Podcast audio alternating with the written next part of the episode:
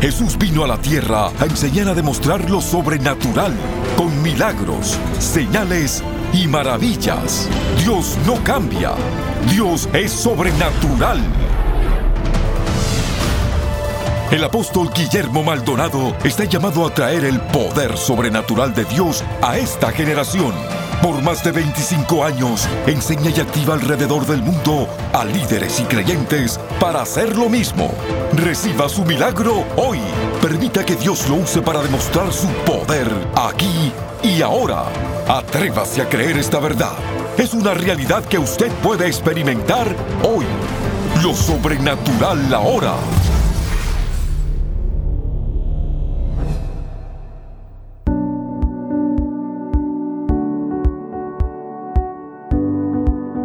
Bendiciones para todos. Voy a traer una nueva serie acerca del Ministerio de la Liberación. ¿Por qué se necesita el ministerio? La importancia y la necesidad del Ministerio de la Liberación. Hoy en día la psiquiatría y la psicología ha reemplazado el Ministerio de la Liberación en la iglesia.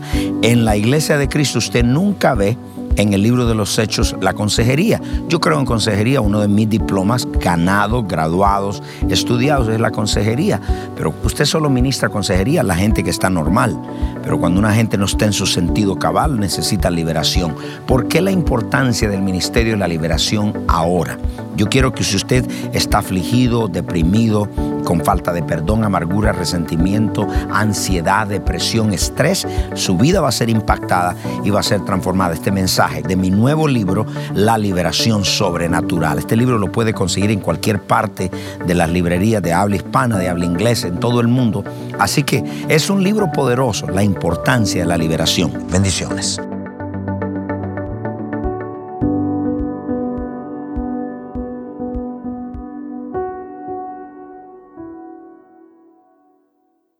La maldición es estar autorizado para fracasar, es exceder en el fracaso, se excede en el éxito, también se excede en el fracaso.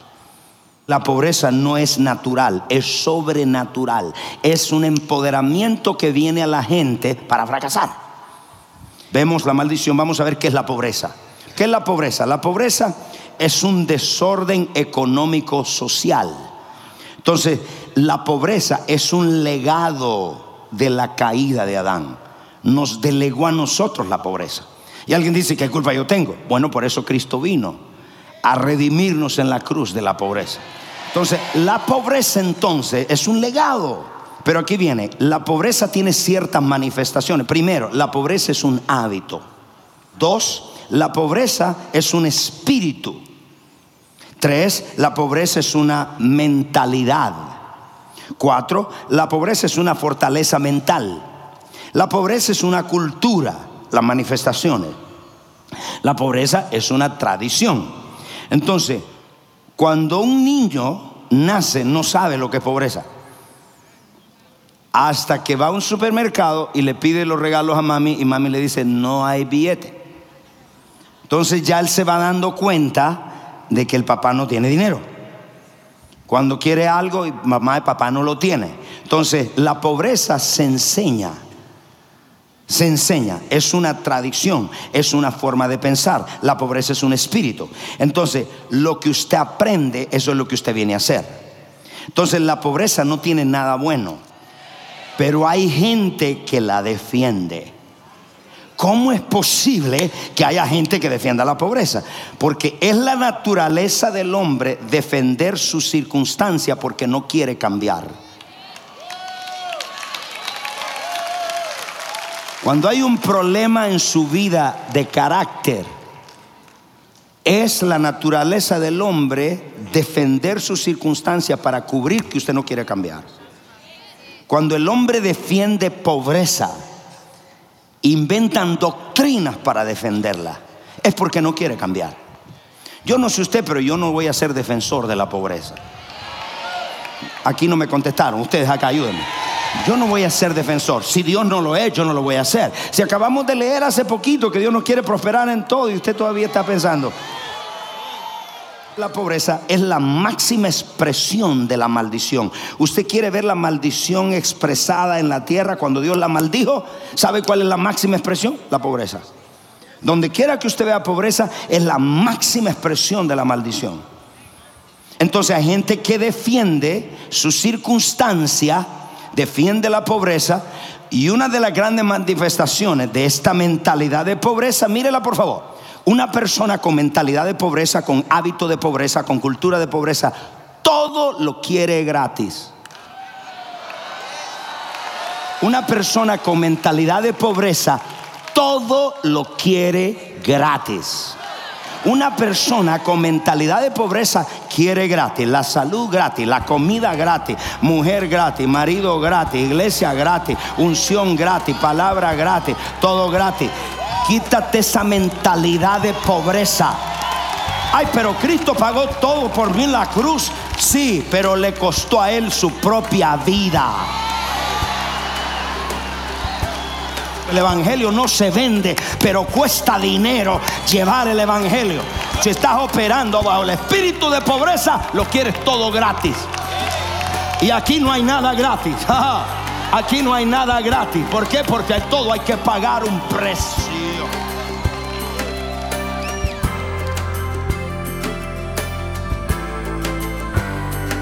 Bendiciones. Les queremos dar las gracias por sintonizarnos hoy en el programa Lo Sobrenatural Ahora. Hay muchos en sintonía que tienen problemas fuera de su control, sean problemas financieros, familiares, de salud o cualquier otro tipo de problema. En este momento hay personas esperando su llamada para orar por usted. Tome su teléfono y alístese para que Dios sobrenaturalmente intervenga en su vida. Llámenos ahora al número 1877-244-5377. 1877-244-5377. Sin más, regresemos al mensaje especial para experimentar lo sobrenatural ahora.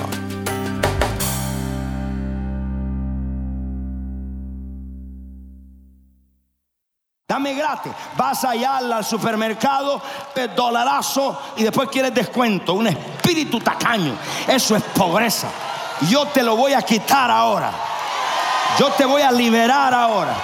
Aquí nadie es gratis. Cristo pagó en la cruz. Cuidado, espíritu religioso allá. Porque yo te vengo a echar fuera de mi gente, de mi iglesia. Cristo Jesús quiere un pueblo próspero, bendito. Lo que no paga no te cuesta, no quiere sembrar. Siembra en el reino. Dile a que está al lado, nada gratis. ¿Cuántos de ustedes conocen de este tipo de cristianos? Que todos lo quieren gratis. Van al barbero, quieren gratis. Cortar la grama, gratis. Le den comida al restaurante, todo gratis. Pidiendo descuento, gratis. Ese espíritu de pobreza se huele. Aquí viene otra manifestación. Hay gente que Dios los ha bendecido financieramente, pero dan poco. Esto significa que si usted está bendecido materialmente y da poco, da en espíritu de pobreza.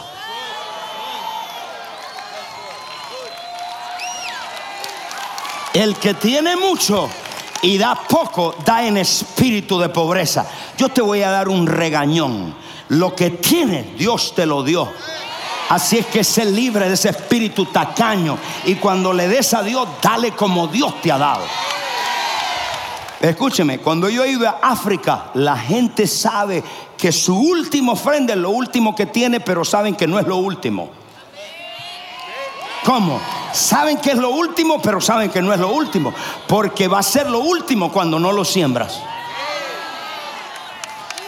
¿Cuántos han ido a la casa de persona que no es pobre, tiene linda casa, pero cuando usted entra, usted huele pobreza. El pollo huele a pobre, la hamburguesa huele a pobre. Y usted dice, caramba, pero aquí la pobreza está metida. Ustedes parece que no han ido a esas casas. ¿Cuántos han ido a esas casas? ¿Cuál es mi trabajo como su pastor? Arrancarle esa mentalidad y decir un momentito, yo sirvo a un... No, no me están entendiendo. Yo sirvo a un Dios todopoderoso. Entonces la pobreza, oído, la pobreza es una señal de la maldición. La deuda es una señal de esclavitud y la escasez es una señal de mala mayordomía. Voy a repetir, la pobreza es una señal de la maldición. La deuda es una señal de esclavitud. Y la escasez es una señal de mala mayordomía. Hay gente que no tiene, no porque Dios no le ha suplido, son malos mayordomos. Proverbio 22, 7. Y mire, el rico se enseñorea de los pobres. Y el que toma prestado es esclavo del que presta. Entonces, el que es pobre siempre es un esclavo. Entonces, eso está en la Biblia. No me vea con careguanajo, porque alguien dice, ay, pastor, pero eso no está en la Biblia. Está en la Biblia. So, mire esto. Son la pobreza, la pobreza es un espíritu. Digan todo, es un espíritu. ¿Cuál es el propósito de la pobreza? El propósito de la pobreza o de esa maldición, anótelo, es subyugar la gente y es esclavizarla. Eso es lo que es la pobreza. Subyugar y esclavizar. Lo acabamos de leer en la Biblia ningún gobierno tiene la solución para los pobres. Ay, yo estoy orando para que Dios ponga otro presidente que nos prospere. No, Señor. Por eso es que tenemos que entrar al sistema de Dios. Entonces miren esto, por favor. ¿Cuál es el propósito? Es esclavizarnos. El propósito de toda maldición es esclavizarlo. Entonces, cuando vemos tradición, religión, cuando vemos todo esto, miramos algo. Vemos que la tradición, la religión, cristianismo no es una religión, es una relación con Dios. La religión está casada con la pobreza son no hermanas, sino son esposa y esposo, están casados. Como usted lo sabe, porque la religión no asocia a Dios con nada material. Ellos creen en Dios, pero sin nada material. Dios creó todo. Si Dios no es materialista, ¿quién hizo los cielos y la tierra, caramba? ¿Cómo podemos decir que Dios no es materialista en el sentido de que ha creado las cosas materiales? Y hoy el religioso, el espíritu este que está casado con la pobreza, desasocia a Dios de eso. ¿Y qué es lo que hace entonces? Dice, Dios no tiene eso, Dios no necesita dinero y a Dios no se le puede dar dinero. Ahora te voy a batear esa doctrina. En el cielo Dios no necesita nada. Las calles son de oro. Un mar de cristal, o sea que ahí hay billetes. Uno de los nombres de Dios es El Shaddai, no el barato. Estamos acá en la iglesia. No es el barato, es el Shaddai. El Shaddai significa el más que abundante. Ese es el Dios que usted le sirve. la religión no asocia a Dios con dinero. Porque dice, no, a Dios no le puede dar. Es cierto porque el dinero no entra en el cielo. Pero aquí en la tierra, Dios establece su pacto con su pueblo a través de la finanza para su reino. Allá lo que llega es tu obediencia. Aquí en la tierra el dinero se da para la expansión del evangelio del reino. ¿Me entendieron todos? O sea que cuando un religioso te diga, allá no se recibe, le dice, tiene razón, pero allá sí entra mi obediencia del que di para expansión del evangelio. Como cuando un religioso todo lo quiere gratis, ese es un espíritu religioso entonces, la pobreza es una manifestación de un espíritu religioso. Sí, pastor, sí. Entonces, ellos relacionan el no tener con la espiritualidad. Ellos relacionan el no tener nada, caerte muerto allá y no tener nada ni para comer, con la espiritualidad. ¿Cuál es la estrategia? Note esto. La estrategia más grande del diablo es poner en la iglesia la idea de que la iglesia es una obra de caridad. ¿Cuál es la estrategia del diablo? Crear en nosotros que somos una obra de caridad. ¿Qué es lo que hacen las obras de caridad? ¿Dan o reciben? Si es una obra de caridad, porque la obra de caridad, la mentalidad es necesitamos que alguien nos ayude porque somos obra de caridad. Ellos no se ven como el que da la caridad. El religioso siempre se ve, dame. Entonces venimos a la iglesia y venimos con la misma mentalidad de caridad que hay para mí. puedes orar por mí, puedes bendecirme, puedes darme una ofrenda, puedes hacer esto. Eso lo podemos ayudar. Pero la iglesia tiene que cambiar la mentalidad. Yo no estoy para hacer caridad, yo quiero ser uno que da la caridad. Y no a la caridad del cobre, por favor. ¿Cuántos ven la mentalidad? Entonces, esa es la estrategia del diablo, porque todo el concepto del cristianismo es que el mundo ve toda gente que tiene y es cristiana como algo negativo. ¿De dónde vino esta mentalidad? Vino de Roma. Siglos atrás le dijo a la gente, traigan todo su dinero, esto está en la historia, esto no es ataque, traigan todo su dinero porque para ser santo tienen que ser pobres. Por favor, toda la gente lo trajo y esa fue la manera de tomar el dinero de la gente. Se te están cayendo vendas. Porque ahora usted sabe de dónde viene esa pobreza. Cuando usted ve un hombre, una mujer de Dios, bien vestido, un buen carro, y dice, él no puede tener eso. Eso no es ser santo.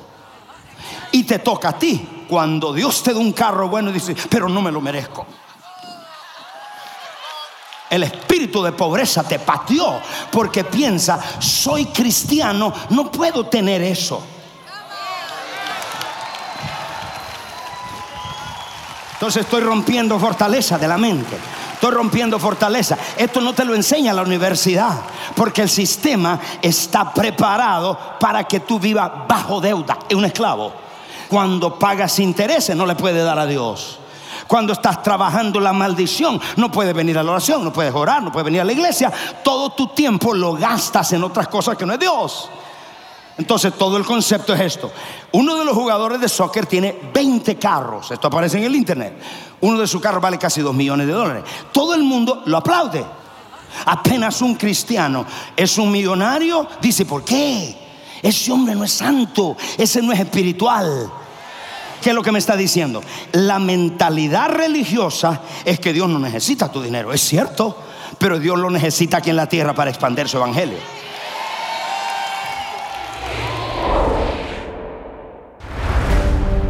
En el mundo moderno, la humanidad se ha apartado de la intención original de Dios de tener encuentros diarios con Él. Vivimos a diario sin dirección, tratando de elegir lo mejor para nuestra vida. La opresión, enfermedad, pobreza y ansiedad son cosas comunes entre los hijos e hijas de Dios. Sin embargo, no fuimos llamados a vivir de esta manera. Le presentamos Encuentros Diarios con Dios, un devocional sobrenatural. A través de este devocional de 90 temas, escrito por el apóstol Guillermo Maldonado, empiece a vivir una conexión divina con su Padre Celestial y camine en sus promesas todos los días. Con su generosa donación de 20 dólares o más, le enviaremos el devocional Encuentros Diarios con Dios. Esta es nuestra manera de agradecerle su constante apoyo al trabajo continuo de nuestro ministerio. Para ordenar esta oferta de tiempo limitado, llame al 877-244-5377 o escríbanos al P.O. Box 771-330 Miami, Florida 33177. Visite elreyjesus.org.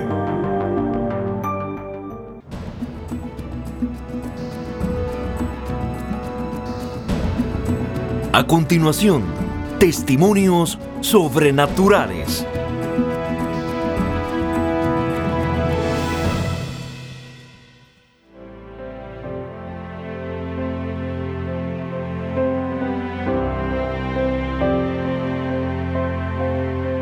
Ellos le han vencido por medio de la sangre del cordero y de la palabra del testimonio de ellos.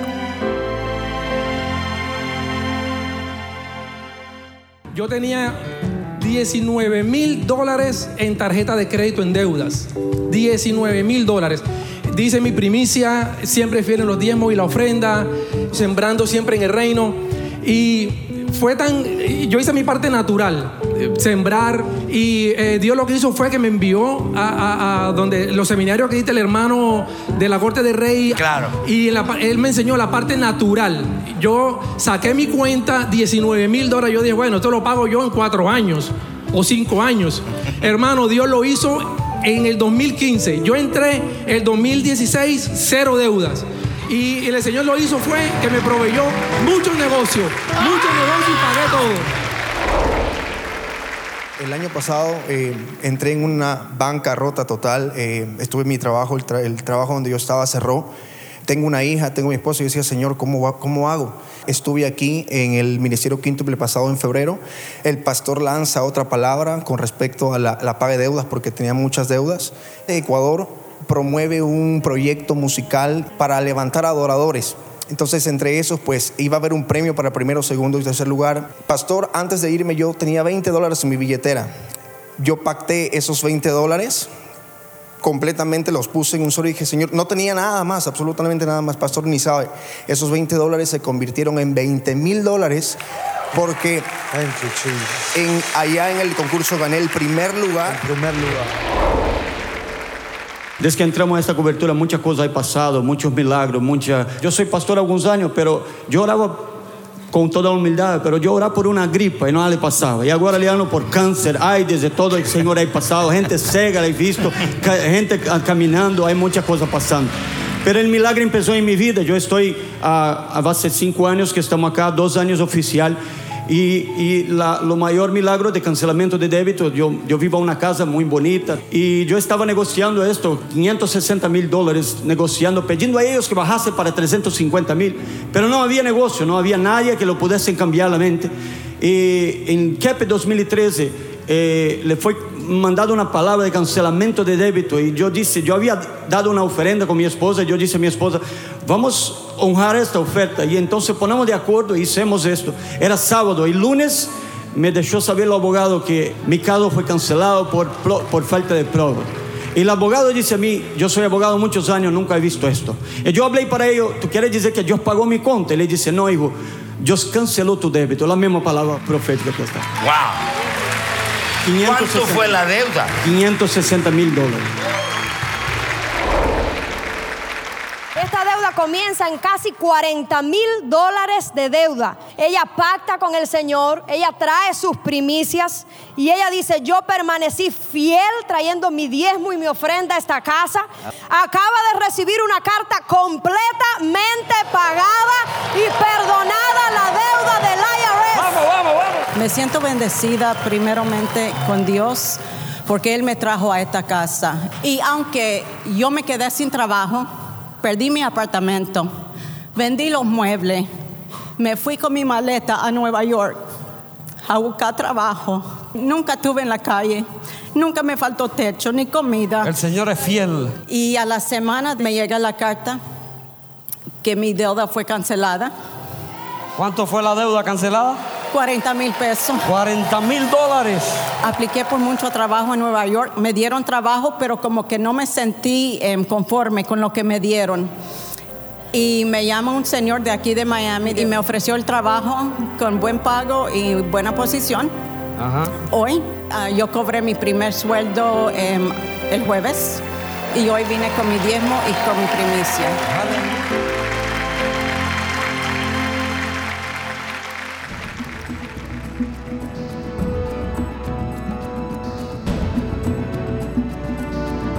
Para compartir su testimonio sobrenatural, por favor escríbanos a 14100 Southwest 144 Avenida, Miami, Florida 33186 o a nuestro correo electrónico testimonios elreyjesus.org.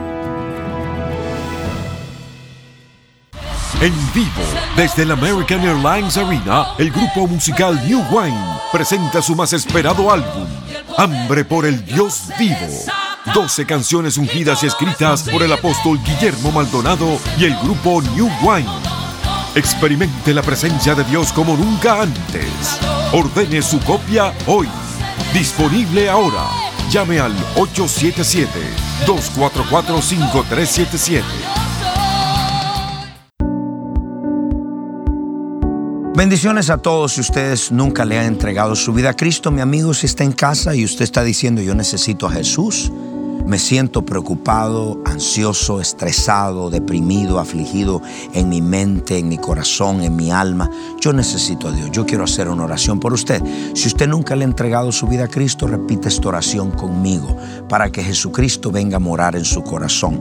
Repita, Padre Celestial, yo me arrepiento de todos mis pecados confieso con mi boca que Jesucristo es el Hijo de Dios.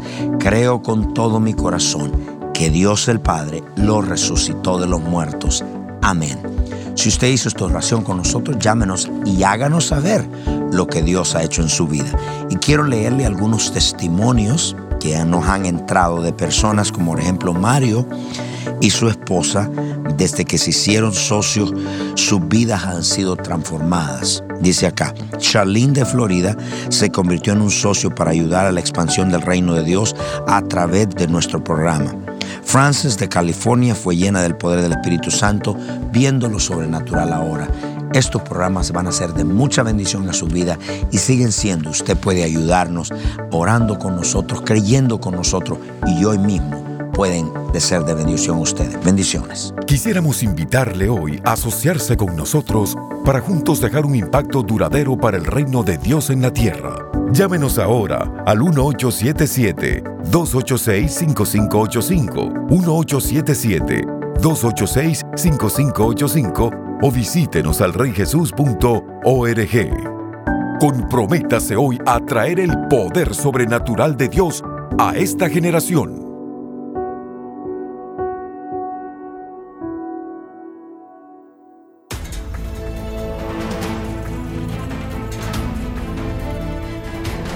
Usted es parte del movimiento sobrenatural.